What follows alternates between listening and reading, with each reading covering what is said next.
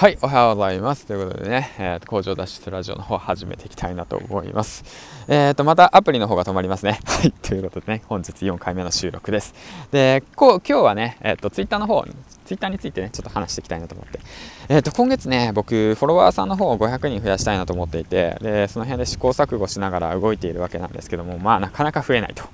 うん、プロフィール変えてみたり、えーと、ツイッターを変えてみたりツイートをめちゃめちゃしてみたり、えー、リプしてみたりコメントしてみたりと、うん、めちゃめちゃいろいろいろいろめちゃめちゃいろいろやってるんですけどなかなか変わらないと。そんな中にねあの周平サロンさんの方の、えーと、鬱憤収集所というところにこういうコメントが書いてあったんです。孝太郎さんがねツイッターのそのフォロワーさんのために何か自分がやってできていることはあるのだろうかと。いうことを今一度考えてみるということでね、うん、そういうふうに書いてあったので確かにな。そうだなと思って。うん。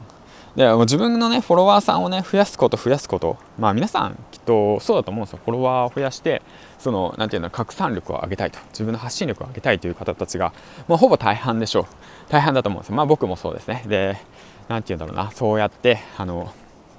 自己承認欲求ですね。自分を認め認めてもらいたいなという気持ちが強い方がたくさんだと思うんですけども今一度ねちょっとその鬱憤収集所サロンさんの周平サロンさんの鬱憤収集所の幸太郎さんのねその発言を聞いてその今いるフォロワーさんたちのために自分ができることは何なんだろうっていうことをね今一度振り返って考えるっていうことをね気づかせてくれて、うん、だか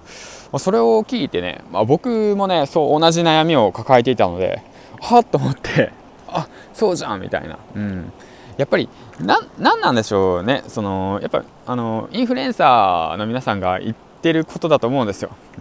うん、過去にねきっと YouTube とか無料で配信してる時ことにそういう意味も含まれてると思うんですけどやはりね何て言うんだろうな。その身近にいる近くの存在に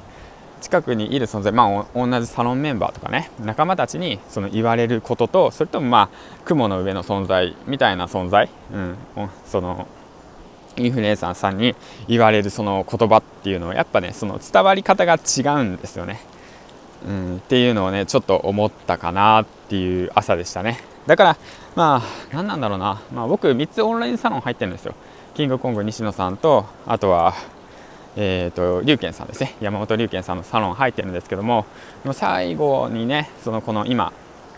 入っている周平サロンの方に入ってるんですけども、まあ、それがね一番しっくりくるなと思って、うん、だからとても素敵な場所だと思います。だからもしね気になった方いたら、まあ、入ってみてはどうかなと思うんですけども、うん、ま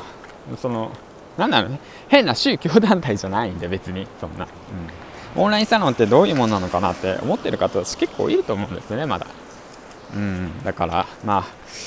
どうだろうな、まあ、こういうのはまあやっぱ自分で気づいて自分で動いてみるのも一番なのかなと思いますし、まあ、一人でね、まあ、俺はできるっていう方はねやっぱりそれは素晴らしいしすごいことだと思うんで。でもしね、まあ、なかなか一人じゃやることが難しいと、うん、だから何ていうの仲間がいたらねやっぱ協力し合って一緒にね頑張れるってことなんでね、うん、